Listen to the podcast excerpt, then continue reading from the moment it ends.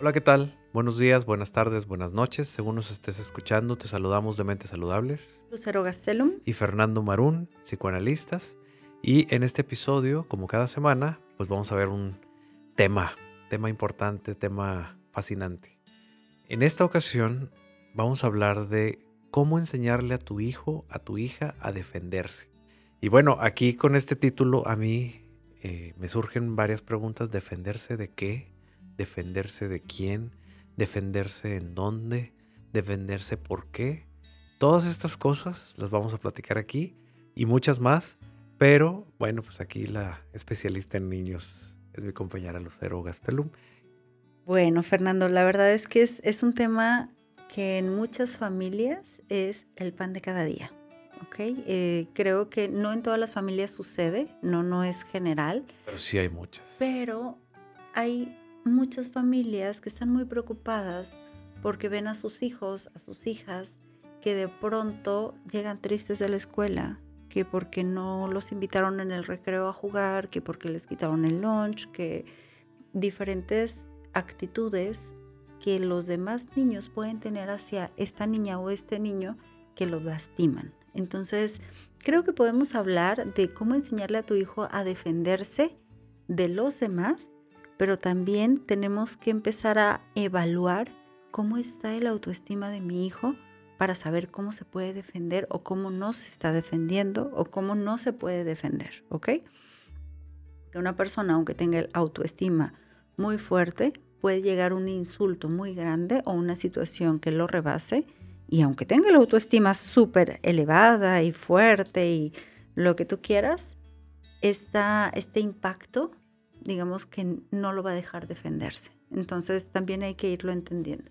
Yo creo que podemos empezar a hablar un poquito sobre de qué se va a defender este niño, ¿no? Nos podemos ir antes de hablar de la autoestima a los demás. ¿Y de qué se va a defender? Este niño puede ser un niño más sensible o no tan sensible. Eso no define tampoco, porque mucha gente piensa que los que son más débiles, que los que son más sensibles, son los que siempre son eh, acosados o lastimados, humillados, ¿no? Y no necesariamente es así. A veces llega un niño nuevo a un colegio y entonces es el foco de atención por la competencia que hay en ese colegio y empiezan a lastimarlo. Entonces se va a defender de los demás y se va a defender de sus sentimientos de incapacidad. Entonces vamos a empezar por el defenderse de los demás. ¿Cómo se puede empezar a defender de los demás? Primero, creo que es muy importante que en casa puedan estar platicando de las cosas y cuando hay este tipo de casos, lo que yo les eh, sugiero a los papás es que tengan pláticas como de juego de roles a ver, y si yo te digo esto, ¿tú qué me dices? Y si yo te hago esto, ¿tú qué me haces? Y si tú me... ¿Por qué? Porque si nada más le decimos, es que te tienes que defender, tienes que contestarle. Y el niño se queda a contestarle. ¿Y contestarle cómo? A ver, ¿Qué le digo? Pero es que ahí es, es precisamente donde los adultos hicimos las cosas creyendo que nuestras palabras el otro las sabe, el otro las entiende. El otro niño, ¿eh? Y el otro aparte con una característica de niño de niña. Y es muy típico que los papás es defiéndete. Y el niño pues a decir, bueno, ¿y qué significa defenderse? ¿Qué, qué es esa palabra tan, tan rara que no conozco? Y los papás lo dan por hecho que el niño entiende. El niño no va a entender nada más por lo que uno le vaya diciendo. Ahora, las palabras que entre comillas los niños entienden no siempre son lo que uno sabe o lo que uno cree que el otro entendió. El niño puede entender por defenderse un golpe y otro niño puede entender por defenderse una sonrisa y otro niño puede entender por defenderse una grosería.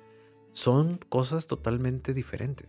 También hay que ver que estas eh, manifestaciones o estas conductas que tú comentas, Fernando, creo que en cada contexto pueden servir de manera distinta. Tampoco hay una regla y, espero que con este podcast no sientan que va a ser la receta mágica para que ya se defienda a su hijo. No, porque tenemos que analizar cómo es mi hijo, en qué contexto está, estos niños cómo son y qué le va a servir a mi hijo para defenderse, ¿ok? Entonces, hablando de, esta parte, de cómo es eh, esta relación de estos padres adultos con este niño, va a ser clave que empiecen desde chiquititos si nosotros vemos que están jugando, dos años, están jugando, llega otro niño y le arrebata el juguete a mi hijo, claro que te va a dar coraje, pero por supuesto, sé que, ¿por qué le quitas el juguete a mi hijo? Y entonces nos tenemos que acercar lo más tranquilamente posible. Y vemos cómo reacciona nuestro hijo, si llora, si no llora, si nada más ve que le quitan el juguete y agarra otro, pues ahí lo dejas, que siga jugando. Pero si le quitan el juguete y el niño hace un gesto de disgusto, tenemos que hablar con el niño. Dos años, aunque no tenga un lenguaje muy fluido, el niño va a entender. Es que pasó, hijo. es que me lo quitó o lo que alcance a decir. Y entonces es, no querías que te lo quitara, podemos decirle, dámelo por favor, pero con una voz fuerte. Porque muchas veces, y también esto se va a los papás, ¿eh? porque muchas veces los papás empiezan a poner reglas y a querer que los hijos obedezcan o poner límites. Ay, mijito, es que debes de hacer esto. No, así, así tu hijo no lo va a hacer. Entonces, necesitamos modelarle a nuestro hijo y decirle, a ver, vamos y le vas a decir, dámelo por favor, es mío. Es vamos. Vamos, no acompañado. y más si está chiquito. Ahora en el colegio no lo vamos a poder acompañar, pero imagínense, niño de 7 años, lo molestan, entonces estamos en casa y ya sé que alguna mamá del colegio me llegue con el chisme y me diga, o el mismo niño diga, es que ahora en el recreo, pues Pablito llegó y me quitó mi lunch. Y entonces no desayunaste. No, porque me lo quitó y me dijo, hoy no desayunas, es mío. Y se lo llevó y ya no desayuné. ¿Y qué hiciste, hijo? Nada, me quedé ahí jugando. ¿Y por qué no le dijiste a la maestra? Pues porque estaba muy lejos y ya me quedé ahí jugando. También falta ver si es cierto lo que está diciendo el hijo. Porque todo le creemos, o sea, hay que creerle todo, pero también hay que ver la otra parte de no creer. ¿Y por qué lo está haciendo? Ok, porque también muchas veces hay niños que están esperando que todos los demás, que todos los adultos les resuelvan las cosas, ¿no? O sea, la maestra tiene que venir a mí preguntarme por qué me quitaron mi lunch, entonces me va a rescatar, entonces no, es como, ok. Y entonces, cuando nos diga eso es, ¿y tú querías desayunar tu lunch? Mamá, es que no me gustaba, no lo quería. Ah, bueno, no lo querías, te lo quitaron. Digamos que no es gran pérdida, pero es como, mamá, sí me quedé con hambre, yo lo quería. Ah, ¿y qué crees que puedes hacer la próxima? ¿Qué crees que puedes decirle a él? ¿A dónde crees que te puedes ir a comer? ¿A quién le puedes pedir ayuda en tu escuela? Y empezar a elaborar un plan. Y después de sacar toda esa información con el niño, generar ideas, hacer como una obra de teatro o una simulación en donde ahora yo soy Pablito y estamos en el recreo y este va a ser tu lunch, ¿ok? Ok. Hola Juanito, hola Pablito, Mm, ¿qué tienes ahí? Mm, es, mi, es mi desayuno, es mi lunch. A ver, dámelo. No, es mío. Y entonces que él empieza a decir, no, pero dime fuerte. No, es mío. Y entonces que el niño empiece a sentir como esa conexión con la firmeza. Y si Pablito te lo quita, ¿qué puedes hacer? Ya no pudiste. Digamos que él fue más fuerte. ¿Qué puedes hacer? Pues no sé. Están las maestras. Tú tienes que ir con las maestras y hacer algo, decirle a las maestras. Aunque te digan, ay, qué mitotero, no importa. Tú tienes que apoyarte de algún adulto si tú solito no puedes. Entonces, tenemos que simular. Imagínate que papá es la maestra, ¿ok? Entonces, ¿qué le dirías a la maestra? Y a tratar de hacer todo esto para que en la mente del niño se vaya configurando una posibilidad, que no quiere decir que porque ya lo hayan simulado todo en casa, ya va a pasar. Pero ya en la mente del niño hay más posibilidades, se abren más ventanas, ya no está él solo. Y tampoco hay que decirlo. En otra idea, otras ideas nuevas que no, que no contemplaba, ¿no? Claro, que, que él nada más le quitaban el lunch y es como que, pues, ¿qué hago? ¿Quién sabe? Ok, ya tengo más opciones, ¿qué puedo hacer? Y también hay que tener mucho cuidado porque en la desesperación, mmm, qué cobarde, ¿Cómo, ¿cómo que te dejaste que te quitaran el lunch? Tenemos que tener mucho cuidado. Pégale, viejito. De, utilizar como comentarios críticos, evaluadores o demasiado intransigentes, porque de una otra manera muchas veces eso puede hacer que él se critique y es como, pues sí, soy un débil, pues sí, no puedo. O que lo lleven a tomar decisiones impulsivas. En algunas ocasiones también lo pueden llevar a meterse en problemas porque le quita bolito de lunch y le pega un moquetazo y entonces... El castigado es él.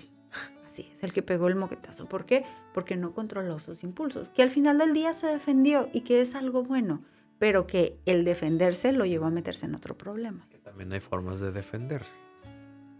Cuando no hay opciones, pues a veces solo queda una y esa es la, es la que agarra. Y, y digamos que son como escaloncitos. Yo me iría primero por la parte verbal, o sea, intentar hablar verbalmente, poner límites verbales, y si no, viene la parte física y la parte física de poner distancia. Y cuando esa no funciona, a veces un empujón funciona. Yo sé que mucha gente me va así de que, ¿cómo, será? ¿Cómo puede ser? No, pero es que, digamos que en la vida social, siempre tenemos que buscar el diálogo primero, pero va a haber muchas ocasiones en donde no va a funcionar. Ahora, también va a ser muy importante que estos niños puedan tener la seguridad de que los adultos los van a ayudar, ¿no? Y también nosotros tenemos que hablar con la coordinadora, con las maestras, con las personas de la escuela, como para saber cómo están las cosas en el contexto escolar y que ellas también nos dan una retroalimentación oye, ¿cómo ves a mi hijo? Me comentó que hubo algunas situaciones por ahí en el recreo, quién supervisa, quién está al pendiente, y que las maestras también puedan apoyar, no solucionar. O sea, no, no se, digamos que no es la maestra que va a andar atrás del niño viendo que no lo molesten. Claro que no, porque si no eso haría que el niño se hiciera súper dependiente y que él estuviera siempre esperando que alguien más resolviera sus cosas y eso no le va a ayudar en nada. Pero sí que estén supervisando, nada más para ver qué es lo que está pasando y si el niño necesita ayuda, que pueda acudir con este representante, ¿no? Una persona adulta. Y aquí sería, bueno, cómo defenderse de los otros niños, ¿no? Cuando lo molestan. Esas serían algunas ideas. Pero también los niños empiezan a tener emociones de soy menos, es que soy menos capaz, es que yo no puedo, es que nadie me quiere, es que no soy bueno para deportes, es que todas esas cosas negativas los empiezan a atormentar después de que son molestados y entonces también tenemos que hablar con ellos y muchas veces funciona a manera de cuentos, inventarnos cuentos. Esta era la hormiguita y la hormiguita andaba y na, na, na, y entonces había una hormiguita más grande y roja que siempre llegaba y lo picaba.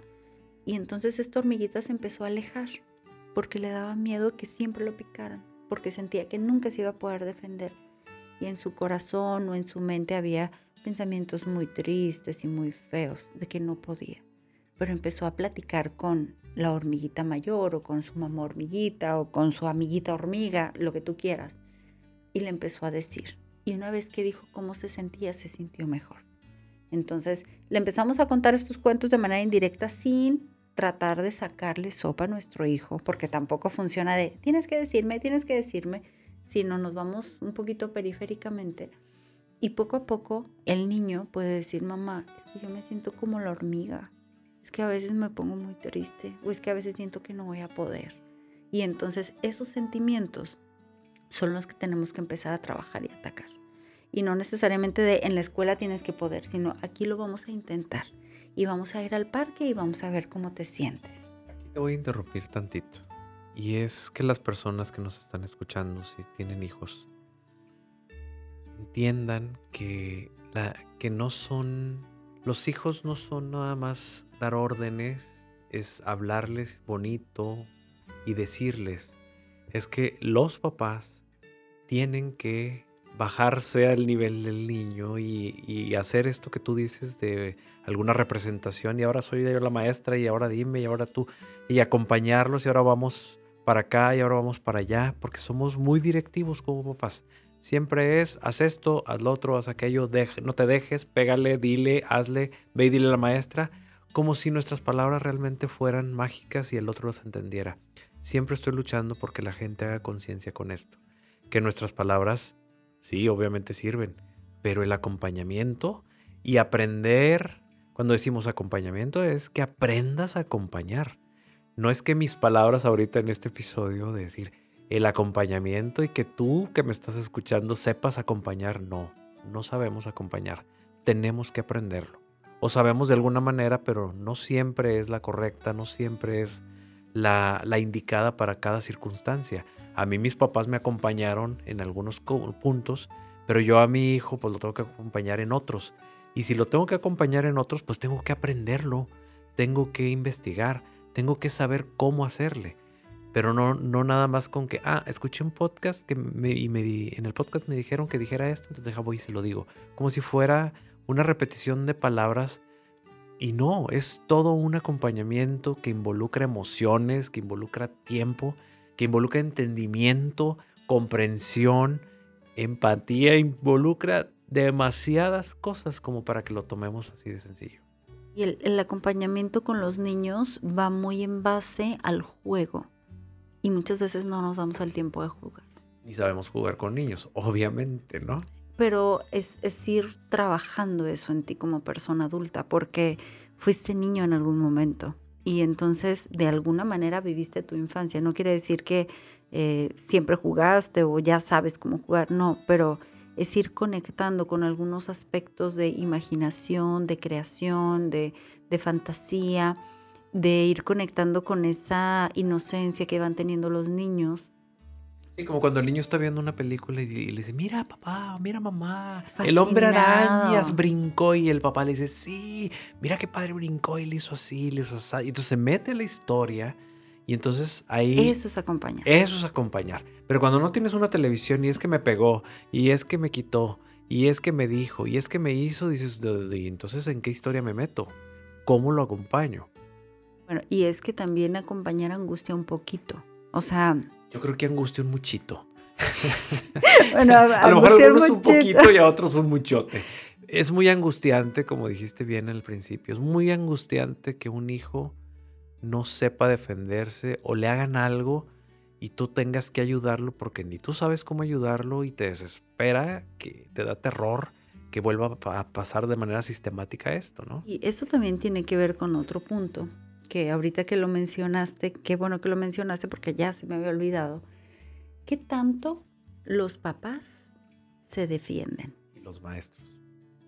Maestros. Pero, ¿qué tanto estas figuras representantes de seguridad en casa, que son los papás, que van a ser las personas más importantes en la vida del niño, qué tanto ellos se pueden defender o qué tanto se dan cuenta ellos en las interacciones que los papás no se defienden, que los papás se dejan, que los papás llegan y los humillan y nada más bajan la cabeza. ¿Qué pasa cuando, por ejemplo, una mujer sometida en su matrimonio con un machista, ella se somete, y entonces cuando llega el hijo o la hija, que en la escuela, y no puede enseñarle definitivamente a cómo defenderse si es ella la que no puede defenderse desde su casa.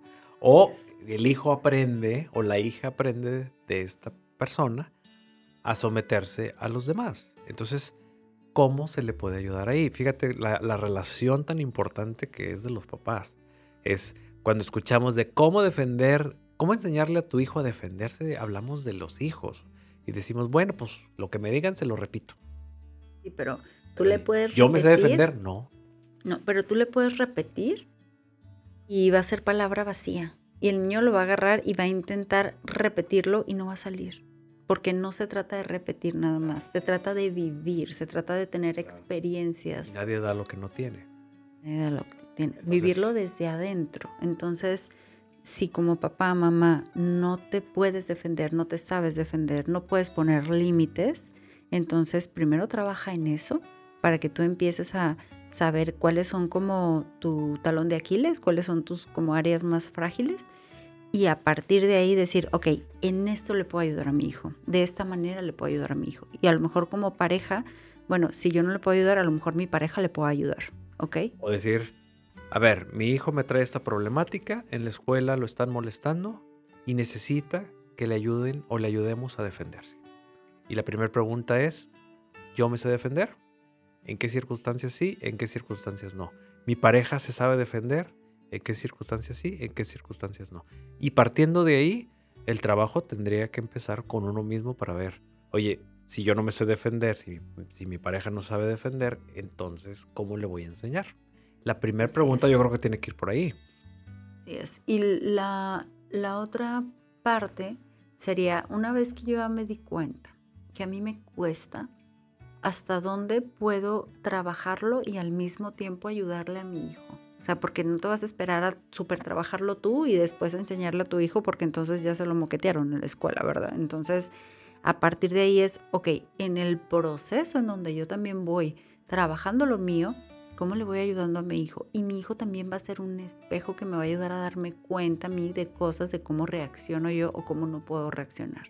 O sea, cuáles son mis miedos y qué si me dejan de juntar y qué si por ejemplo, en el cafecito con las amigas y la amiga hace un comentario despectivo. Ay, sí, tu vestidito. Medio hipócrita, ¿verdad? Y la otra se queda callada y se agacha nada más. ¿Vestidito por? O sea, ¿qué tal si ella empieza a darse cuenta cómo se deja devaluar por las personas y empieza a hacer intentos? Porque son pequeños intentos, no se empieza de la noche a la mañana, ya se transforma todo, no son pequeños intentos y es como, ah, entonces mi hijo también, cuando le dicen cosas devaluatorias, cosas negativas, pues también agacha la cabeza. Y entonces podemos platicarle cosas. Es que hijo, cuando yo estaba chiquita, de pronto también me decían cosas y yo no sabía qué hacer. Pero ahorita que te veo a ti, yo, yo creo que puedes hacer esto, se me ocurre que puedes hacer esto otro. Sea, que los niños también nos vean como personas, no nada más como superhéroes, sino como personas que han vivido situaciones similares y se puedan acercar a decir, yo también puedo hacerlo. ¿Cómo? A lo mejor hablando un poquito más fuerte. Y otra cosa que no mencioné anteriormente es que alejándose también se puede poner límites y también se puede defender. Y entonces, por eso al principio decía, bueno, ¿y en dónde te vas a comer el lunch? Y tú sabes que está la bolita de niños que son más dominantes y más maldositos, ajá, em, pues no te vayas ahí. Ve, cómete el lunch en cerca donde están las maestras, te terminas el lunch, guardas las cosas y ya te vas y juegas con los demás. Pero no te expongas a situaciones en donde es muy probable que te puedan hacer comentarios o que te quiten el lunch. Entonces, digamos que evadir o buscar espacios en donde no vaya a pasar eso o bajen las posibilidades, también es una manera de defenderse para que no se vaya a exponer este niño. Entonces, hay varias ideas, esperemos que alguna de estas ideas pueda ayudarles a saber cómo defenderse, pero lo más importante siempre va a ser quién está detrás, ¿no? O sea, quién está detrás de, de este niño, que serían los papás, que van a estarle ayudando desde su seguridad, desde su ponerle límites, desde no se vale, desde no te voy a permitir que hagas esto y transmitirle al niño. Y aquí en esta parte, eso no les va a gustar a los papás, pero en esta parte es muy importante que si yo le estoy enseñando al niño a que si su amiguito, Pablito, llega y le dice algo y no le gusta, que le puede decir que no, pero que si yo estoy en la casa y que si yo le digo, oye, Juanito, necesito que te pongas a limpiar tu recámara. Sí, mamá, ahorita voy. No, ya. Sí, mamá, ahorita voy. Entonces, ahí viene un límite. Él nos está diciendo que no quiere hacerlo ahorita. Y nosotros tenemos que validarle eso, pero no validarle y decirle, está bien, si no quieres limpiar tu recámara, no la hagas. Eso no se vale. Bueno, no sería conveniente porque entonces la autoridad la tendría el niño. Pero sí validarle. Decirle, hijo, entiendo que no quieres limpiar tu recámara. Ya sé que no la quieres limpiar. No te gusta, no está padre. A nadie nos gusta limpiar la recámara. Pero necesitas ir a limpiarla. Y si no la limpias, se te va a quitar el iPad en la tarde. Entonces, te doy 10 minutos para que empieces a limpiarla. O sea, le estoy validando, está bien, que no quieras, está súper bien. O la otra. Pero la realidad es esta. La realidad es esta. Y si no lo haces, va a haber consecuencias. Hazle como quieras. Y la otra es, por ejemplo, van a ir a una piñata y nosotros le habíamos comprado un conjunto precioso a la niña, precioso, un vestidito para que se lo llevara. Y entonces ya nos está listando y todo para ir a la fiesta. Oye, Susanita, eh, ¿no te vas a poner el vestido rosita que te compré? No, mamá, es que me quiero poner este pantaloncito porque va a haber resbaladillas. Ay, tan caro que me costó ese vestido. ¿Cómo que no te lo vas a poner? Entonces, en ese punto, yo no le estoy permitiendo a mi hija decidir sobre lo que ella quiere. Y si yo forzo a mi hija a ponerse ese vestido, yo le estoy transmitiendo, tú tienes que hacer lo que yo digo. Y entonces va a llegar a la fiestecita, se va a encontrar con una amiga dominante y ¿qué crees que va a hacer? Ella lo que la niña quiere. Claro, lo que la amiguita quiere. ¿Por qué? Porque ha aprendido que entonces siempre tiene que ceder a lo otro. Entonces, esa es la otra parte que tenemos que tener mucho cuidado como papás. ¿Qué tanto yo le estoy enseñando a que lo que él quiere, lo que ella quiere como hijo es válido? Y si no es válido, entonces pues allá afuera tampoco lo va a hacer. Digo, qué interesante. Estos, estos temas son pues infinitos, pero bueno, por tiempo vamos a dejarle aquí, pero en otros episodios vamos a, a volver a retomar estos temas que son muy, muy interesantes y que también nos los están pidiendo. Bueno, las personas que quieran una consulta presencial en nuestros consultorios en Monterrey y su área metropolitana o en el resto del país y el mundo a través de la línea, ¿Dónde nos pueden localizar? Nos encuentran en Facebook en Mentes Saludables o en Instagram en arroba Mentes Saludables MX.